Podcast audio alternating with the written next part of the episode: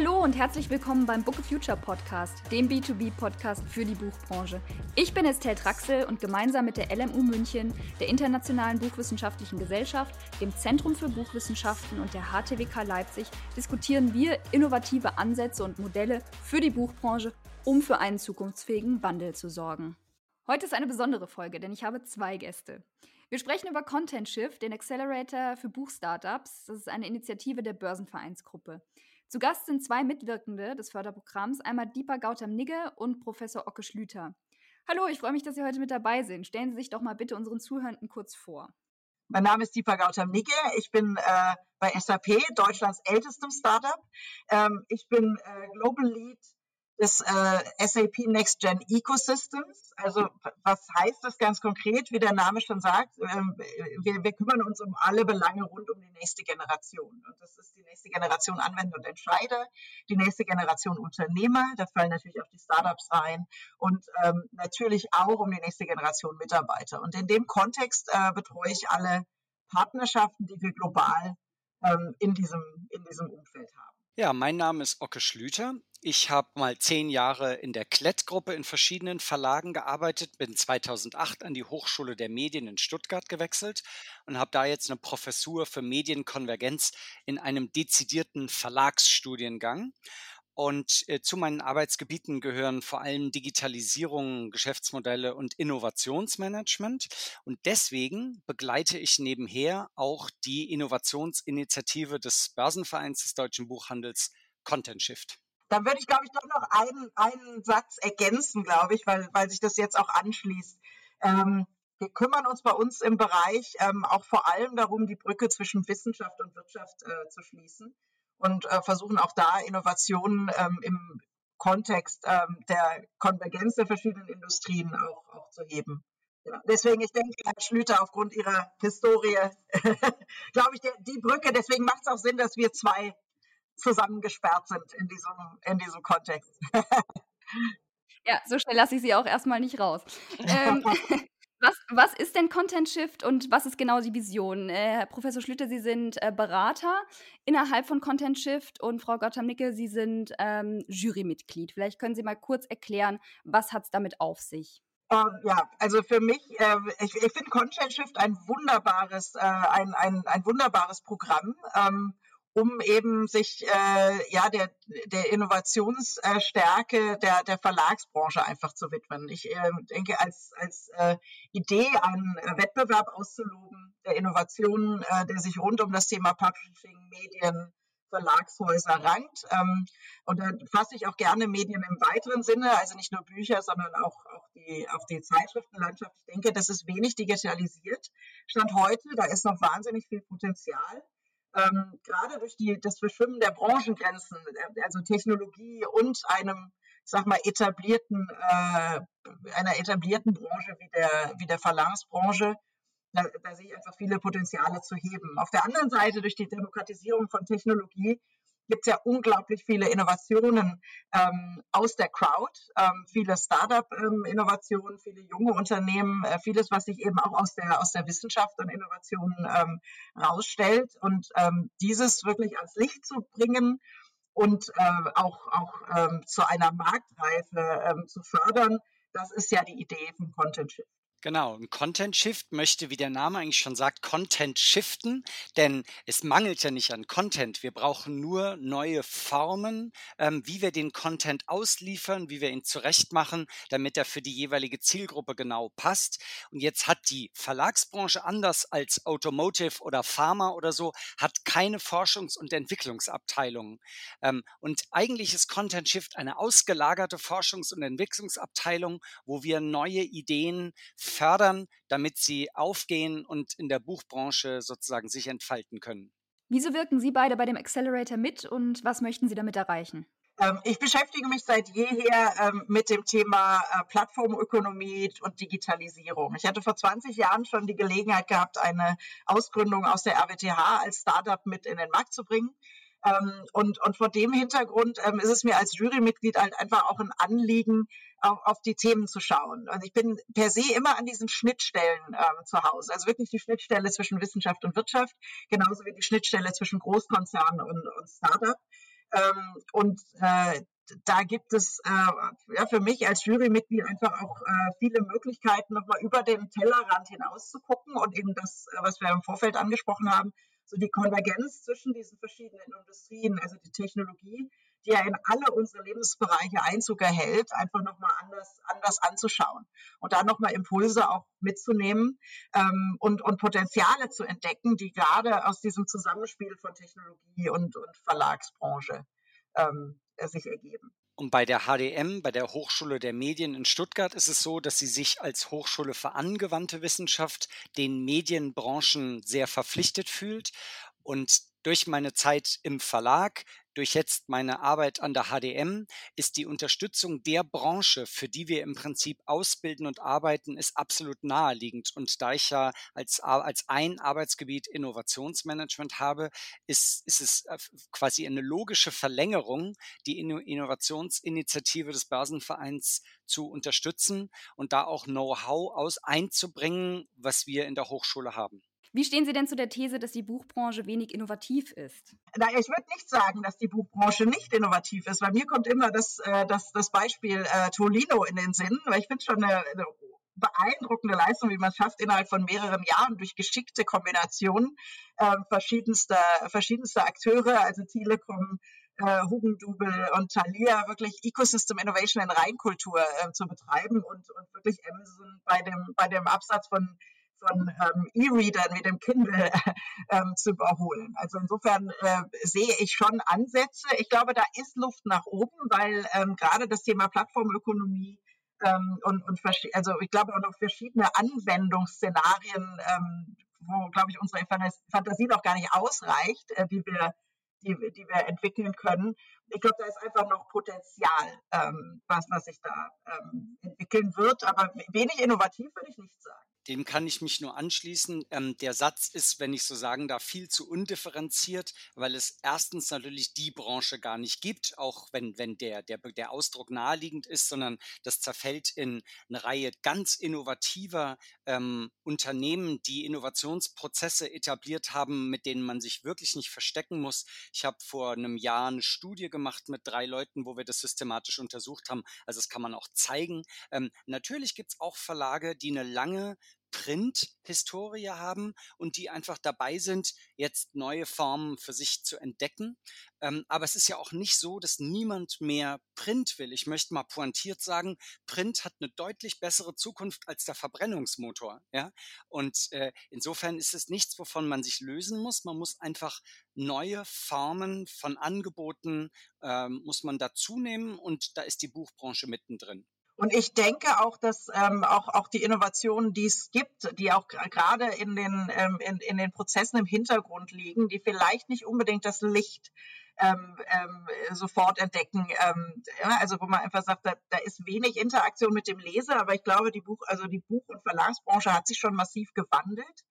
Ähm, ich denke, die äh, gerade im, im Bereich der Prozesseffizienz. Ähm, ich denke aber die Interaktion mit dem Leser, die Einbindung ähm, der, der, der Leserschaft, ähm, da gibt's, da werden wir noch Innovationen sehen ähm, in Zukunft. Ähm, ich denke, da steht, ähm, steht es noch am, stehen die Innovationen noch am Anfang. Kommen wir nochmal zurück zu Content Shift. Wie ist denn da der genaue Ablauf und äh, was ist der Anreiz für Startups, sich zu bewerben?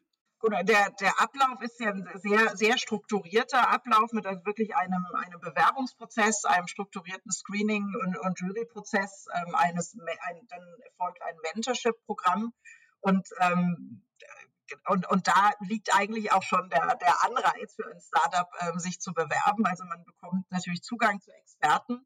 Man kann es oder andere also der Anreiz für ein Startup, sich zu bewerben, ähm, liegt damit halt auch auf der Hand. Also es gibt äh, einfach die Möglichkeit, erstmal seine Innovationen äh, sichtbar zu machen, einem ähm, ausgewählten Expertenkreis ähm, zu präsentieren, aber eben sich auch bei der Weiterentwicklung, beim äh, Go-to-Market, äh, bei der Kommerzialisierung, ähm, aber auch bei der Einbindung in die Branche dann helfen zu lassen. Und gerade natürlich über das eingebettete Mentorenprogramm, ähm, da äh, wirklich ein großer Mehrwert für die Startups äh, besteht.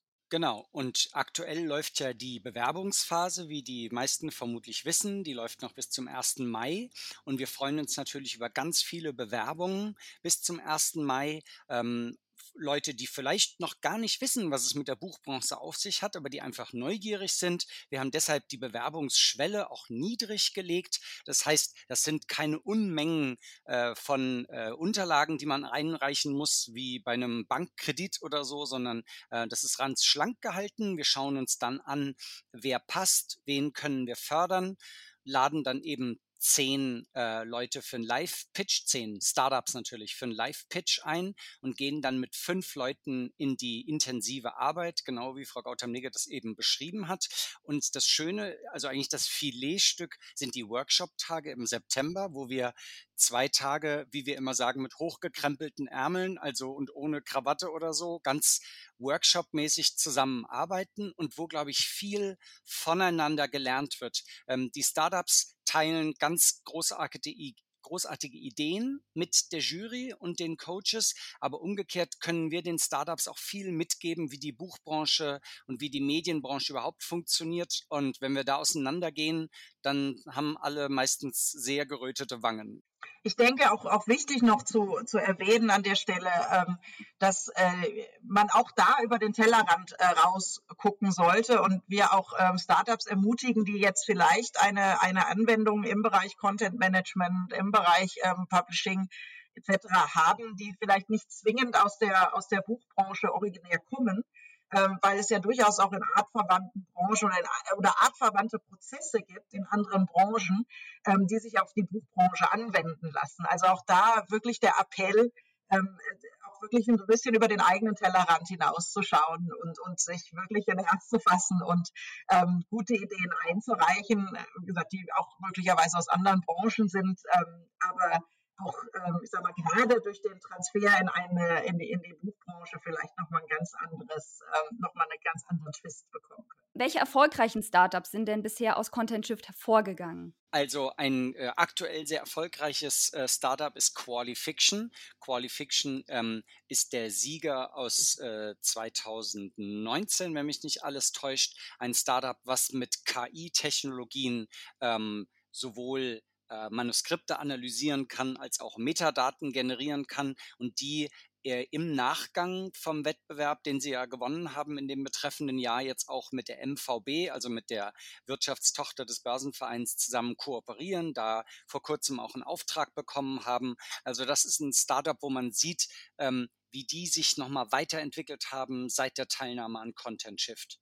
Ein anderes Beispiel ist ein äh, Storytelling-Startup, was sich nochmal umbenannt hat. Auch das ist typisch, dass selbst nach dem Absolvieren von Content Shift das Geschäftsmodell nochmal überdacht wird und nochmal neu justiert wird, teilweise mit einer neuen, mit einem neuen Namen. Storyliner ist so ein Beispiel.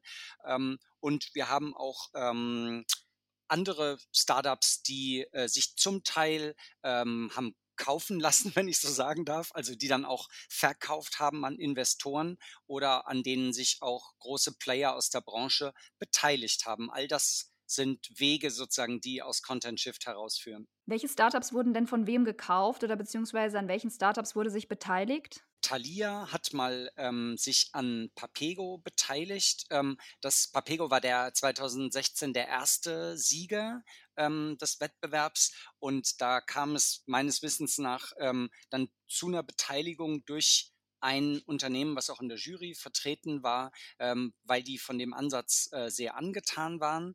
Ähm, aber man muss auch sagen, Sie kennen diese übliche Startup-Ratio ähm, von zehn Startups kommen bestenfalls zwei durch. Und ähm, auch wenn wir versuchen, in einem frühen Stadium die erfolgversprechenden Konzepte rauszusuchen, ist das keine Gewähr dafür, dass die alle auf ewig existieren, aber wir haben auch zu den früheren Teilnehmern von Content Shift haben wir noch Kontakt und sehen auch, wie die sich gut weiterentwickeln. Was braucht es denn in Ihren Augen, damit sich eine Idee langfristig am Buchmarkt erfolgreich durchsetzt? Und äh, was sind hingegen eventuell auch sich wiederholende Gründe, die einer Marktdurchdringung im Weg stehen? Also grundsätzlich denke ich, ähm, wie, wie bei allen Innovationen, die sich äh, am, am Markt äh, durchsetzen müssen und langfristig am durch, äh, Markt durchsetzen müssen, wenn Sie, wenn Sie eine Branche ähm, verändern wollen, ähm, sei es inkrementell ähm, oder auch, auch mit einem äh, mit einem großen Wurf, ähm, dann brauchen Sie einfach ähm, neue Kollaborationsmodelle ähm, und müssen also verschiedene Akteure ähm, äh, zusammenbringen und hinter eine, eine Idee äh, grundsätzlich bringen und, und ein, ein Ökosystem. Wir hatten ja das Thema Ecosystem Innovation, also wirklich ein Eco, also eine Verankerung im Ökosystem sicherstellen. Ähm, dass sie wirklich, ähm, also zum einen äh, Prozesseffizienzen, also Prozessinnovationen heben, ähm, aber zum anderen, und, und das ist ja das, was wir ähm, auch im, im Vorfeld ähm, gesagt haben, so die, die Einbindung des Lesers. Ich glaube, da gibt es noch wahnsinnig viel, ähm, viel Potenzial, um da einfach solche Login-Effekte ähm, zu erzeugen. Ähm, dass äh, ja eine Innovation wirklich auch, auch konkret am Markt äh, verankert ist. Und natürlich brauchen sie im Zeitalter der Plattformökonomie einfach auch neue Geschäftsmodelle, die einfach äh, für, ja, die, die, den verschiedenen Akteuren und den Bedürfnissen der verschiedenen Akteure gerecht werden. Ähm, Genau, und, und meistens ist es dann so, wenn, äh, was sind die wiederholenden Gründe, warum eine Marktdurchdringung nicht äh, gelingt? Das ist äh, bei dem, äh, ja, neben den üblichen Startup-Phänomenen entweder zu äh, früh oder zu spät zu sein mit einer Innovation ähm, äh, und sie sich deswegen am Markt nicht durchsetzen kann. Ähm, dann ist es auch wirklich diese, diese, diese mangelnde Verankerung. Ähm, eine Innovation ist ja kein Selbstzweck und ähm, die, die Traktion am Markt ähm, braucht auch manchmal Zeit und, und auch einfach, einfach ein behutsames Auseinandersetzen mit welche, welchen Use Case, welches Problem, äh, welche Thematik löse ich denn damit und auf welches Zielbild arbeite ich denn hin. Wenn das nicht, ähm, ja, nicht, nicht ausreichend geschärft ist, dann, dann scheitern Innovationen in der Regel. Und ich denke, da ist gerade die, wie wir schon gesagt haben, die Buchbranche ja äh, durchaus innovativ. Ähm, ich glaube, dass viele dieser Innovationen halt eher im Verborgenen äh, blühen. Ähm, und ähm, diese Verankerung im Ökosystem nach außen und wirklich die, die Übersetzung in Markttraktion, ähm, das ist das, was jetzt im Moment, äh, glaube ich, der, der nächste Schritt sein muss, auch mit den Innovationen in dieser Branche. Ja, Frau Gautam-Nigger hat schon wunderbar die Marktseite beleuchtet. Ich würde noch ergänzen, dass es auch ähm, in der Zusammenarbeit ähm, mit Verlagen, also wenn wir uns jetzt ein Startup vorstellen, was sich bei Content Shift bewirbt, vielleicht auch in den Accelerator kommt und dann ganz viele Verlage kennenlernt, mit denen kooperieren kann, dann ist, glaube ich, noch viel Aufgeschlossenheit und ich würde mal sagen auch Toleranz gefragt. Ähm, die Verlage müssen verstehen, dass da Leute mit äh, ganz radikalen Ideen kommen, die vieles in Fragen stellen. Die Startups müssen sich daran gewöhnen, dass sie es mit einer sehr reifen Branche zu tun haben, die zum Teil hunderte von Jahren alt sind, die Verlage. Ähm, und ich glaube, es ist wie in der Gesellschaft insgesamt mit viel Toleranz und einem Schuss Empathie kann man einfach gut zusammenarbeiten. Und das ist wichtig auch für erfolgreiche Innovation. Und ich denke, wir trainieren, wir coachen die Startups für beides, sowohl für die Marktseite, die Frau Gautam-Nigge beschrieben hat, wie auch für die Zusammenarbeit mit Verlagen sozusagen hinter den Kulissen. Mhm. Und ich denke auch gerade dieses, was Sie auch nochmal ähm, äh, so gut beschrieben haben, dass dieser Ökosystemansatz, der ja dem Ganzen dann zugrunde liegt, zu sagen, man versucht einfach verschiedene Akteure zu verbinden. Die Erfahrung zeigt einfach, dass ähm, je reifer eine Industrie, desto weniger offen ist sie für Ecosystem-Ansätze gewesen. Das heißt also mit, mit, mit zunehmendem Reifegrad haben sie auch mehrere, also haben sie auch äh, ja, stärker, also Strukturen, die sich stärker aufbrechen müssen und nochmal neu denken müssen. Und ich denke, das ist für die Buchbranche äh, trifft das genauso zu. Also bei einer jungen Software, äh, in einer jungen ähm, Industrie, wie jetzt beispielsweise die Softwareindustrie, da ist ja Competition, da sind Kooperationsmodelle gang und gäbe, weil die Innovationsgeschwindigkeit ähm, ja so, so unglaublich ähm, hoch ist, ähm, dass sie gar nicht anders Schritt halten können mit den Veränderungen des Marktes ähm, ich sag mal, mit, ähm, ja, mit, mit erstmal den, den Monopolstellungen, äh, mit, mit, als, als der Buchdruck mal äh, die, die erste, das erste Go-to-Market-Konzept oder die erste bahnbrechende Go-to-Market-Innovation war, ähm, glaube ich, da haben sich erstmal äh, ja, Strukturen ausgebildet, ähm, die man jetzt eben einfach behutsam eben in ein neues Zeitalter. Welche Buchstartups fallen Ihnen denn international ein, die spannend sind? was, was ich momentan, glaube ich, am faszinierendsten finde, ist Radish. Ähm, das ist aus den USA und versucht serielle, fiktionale Inhalte ähm, erfolgreich zu machen, weil es, glaube ich, ein tiefes Bedürfnis nach seriellen Formaten in der Gesellschaft gibt. Netflix ist ja nur ein Phänomen davon. Ähm, und die Idee, Fiction ähm, sozusagen als serielles Format äh, verfügbar zu machen, ähm, finde ich sehr vielversprechend. Ansonsten gibt es in den Niederlanden auch äh, Publisher, das sind ähm, Leute, die eigentlich wie Literaturagenten arbeiten. Ja, das heißt, die sammeln Manuskripte ein und vermitteln die an Verlage. Das ist aber in dem Sinne kein neues Geschäftsmodell, weil Literaturagenten das eigentlich seit Jahrzehnten tun. Allerdings hat das Startup aus den Niederlanden einfach eine höhere Vermittlungsquote als die typischen Literaturagenten und das ist natürlich eine Verbesserung für den Markt. Und ich äh, würde jetzt äh, darüber hinaus noch, äh, Blinkist finde ich nach wie vor ähm, einfach auch ein, äh, spannende, eine spannende Innovation zu sagen, ähm, wie, wie binde ich auch den Leser? Wir hatten ja das Thema Leserbindung, auch ähm, äh, ja, diese, diese äh, Zusammenfassung äh, von, von komplexen Inhalten, also einfach mal kurz äh, kondensiert ähm, zur Verfügung zu stellen, damit man einfach nochmal die Möglichkeit hat, auch, auch ähm, ein etwas klareres Bild zu bekommen über ein, ein Buch.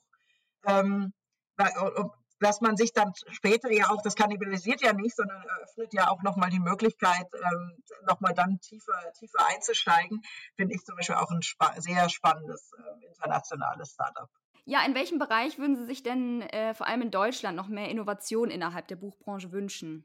ich glaube, dass sich ähm, auch, auch da äh, die, die Potenziale, ähm, gerade wenn wir auf das Thema Diversity und Inclusion schauen, äh, ich mir so sowas wie barrierefreies Lesen, ähm, also da nochmal neue Innovationen, die, die wirklich äh, äh, die, den, den Zugang äh, zu, zu Content einfach äh, also vereinfachen ähm, da sehe ich, äh, glaube ich, da, da würde ich mir ähm, noch, noch ein bisschen mehr Innovationen wünschen. Ich glaube, wir werden einiges sehen ähm, noch an Innovationen im Bereich äh, Self-Publishing, also sowohl, ähm, mal, was, was klassische Belletristik angeht, aber vor allem, weil ja mein Thema auch die Brücke zwischen Wissenschaft und Wirtschaft ist, natürlich auch das Thema wissenschaftliche Veröffentlichung.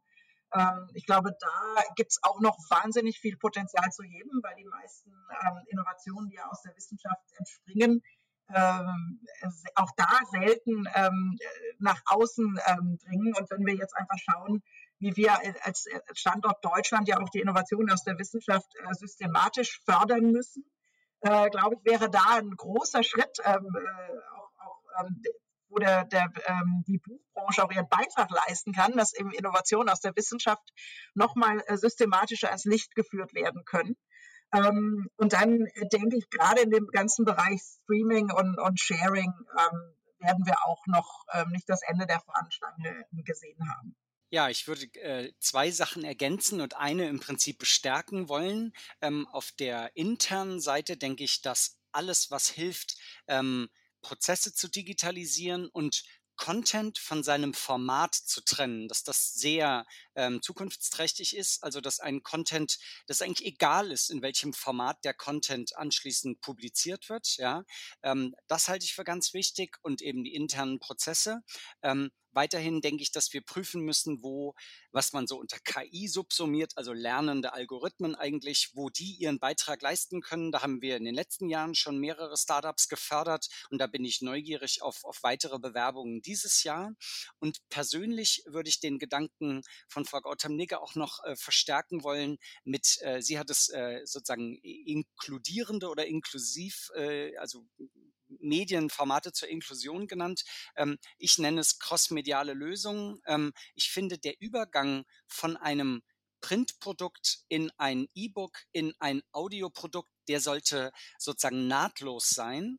Und äh, diese verknüpfenden Technologien liegen eigentlich da, sind, liegen vor, sind aber für den Markt noch nicht umgesetzt. Und das würde zu dem Thema Inklusion, barrierefreies Lesen, würde das einen Beitrag leisten. Aber es würde auch ermöglichen, dass uns Content begleitet durch die verschiedensten Situationen im Alltag. Der Content würde immer mit uns mitfließen und wir müssen gar nicht mehr nachdenken, auf welcher Oberfläche wir ihn gerade abrufen.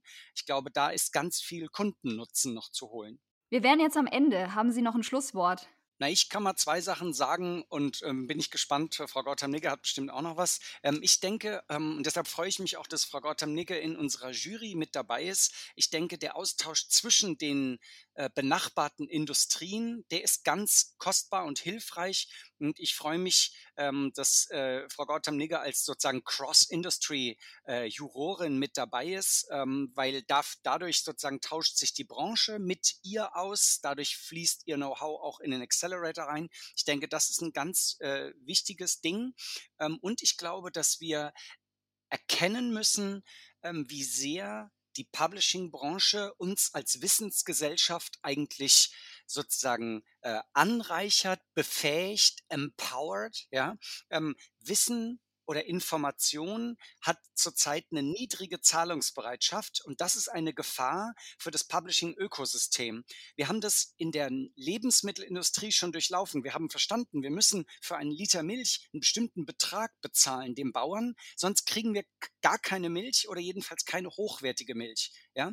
Und so wie wir das bei Lebensmitteln gerade beginnen zu verstehen, müssen wir verstehen, dass Quality Content und das ist ja das, was Verlage publizieren, der muss einen gewissen Preis haben oder ähm, es wird nur noch Self-Publishing geben, Leute, die das nebenberuflich machen, die in der Regel nicht davon leben können.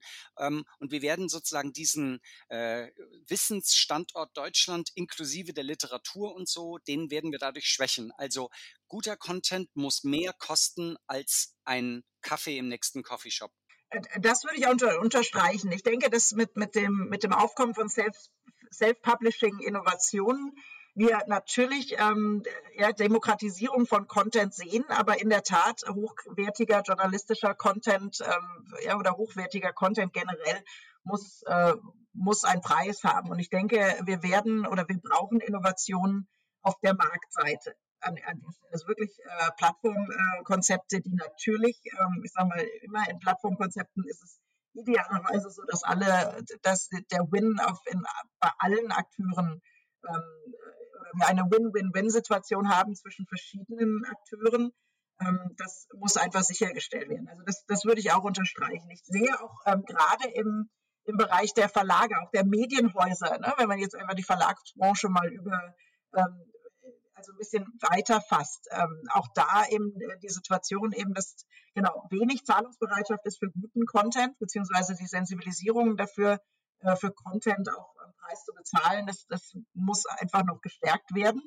Ähm, und es ist auch ähm, dahingehend äh, wichtig, auch äh, die Medien auch als, äh, als äh, Medien wie Verlage auch als, als, als Korrektiv ähm, einer demokratischen Gesellschaft halt auch weiter zu stärken. Ich glaube, auch das ist ähm, auch das ist wichtig. Auch äh, Self-Publishing-Mechanismen ähm, oder Ansätze müssen trotzdem sehr gut äh, moderiert werden, weil auch da nochmal es ist die, die, äh, eine wesentliche Säule unserer, äh, unserer Demokratie. Genau, und das wiederum zeigt, was Frau Gautam-Nigger gerade gesagt hat, was auch für die Startups, die sich bei Content Shift bewerben, was wir denen bieten können. Wir in einem Wort gesagt, Purpose. Ja, wir können ihnen ganz viel Sinngebung bieten, ähm, in die sie sozusagen ihre Ideen, ihre Technologien oder was auch immer einbringen können, weil ähm, der große sozusagen immaterielle Lohn der Arbeit in der Buchbranche ist, dass man, dass man es mit sehr gesellschaftlich relevanten, sehr bedeutsamen Inhalten zu tun hat. Ähm, und alle Leute, die ich kenne, die in der Buchbranche arbeiten, die sind deswegen gehen die nie aus der Buchbranche weg, weil das die Menschen gibt, den Menschen so viel Energie für gesellschaftlich relevante Themen zu arbeiten glaube ich, ein großes Geschenk. Das ist doch ein schönes Schlusswort. Wo kriegt man denn weiterführende Infos zu Content Shift, falls man da noch ein bisschen tiefer in die Materie einsteigen will, welche Förderbedingungen es gibt etc.? Wer noch mehr wissen möchte zu Content Shift, findet das am besten auf der Website contentshift.de, die es auch auf Englisch gibt für alle Leute, die sich auf Englisch bewerben möchten. Und da sieht man die Förderbedingungen, die äh, Bewerbungsformulare und auch Ansprechpartner, falls man noch Fragen ja, vielen Dank Ihnen beiden. Hat Spaß gemacht, mit Ihnen zu sprechen. Ich wünsche Ihnen ganz viel Erfolg für Content Shift und hoffe, dass sich viele Gründerinnen und Gründer melden und dass sie viele, viele schöne Startups auftun und langfristig auch zu Erfolg führen. Herzlichen Dank für die Einladung. Sehr viel Spaß gemacht. Ja, das war schön und wir freuen uns auf die Bewerbungen der Startups. Ähm, vielen Dank, Frau Traxel, dass Sie das initiiert haben. Danke an Book of Future für die Möglichkeit und äh, wir sehen uns bei Content Shift. Sehr, sehr gerne. Nicht dafür. Ja, wie immer kommt jetzt mein Spruch. Äh, diejenigen, die den Podcast öfter hören, die werden ihn schon kennen und vielleicht jetzt auch abschalten, weil sie sich denken, Himmel, Herrgott, also wie oft will wir diesen Spruch denn noch sagen? Ich werde nicht müde, ihn zu betonen. Wie immer freuen wir uns, wenn ihr uns eine Bewertung da lasst oder den Podcast abonniert. Damit steigt er im Ranking und damit äh, tut ihr uns auf jeden Fall einen großen Gefallen. Bis zur nächsten Folge. Ciao, ciao.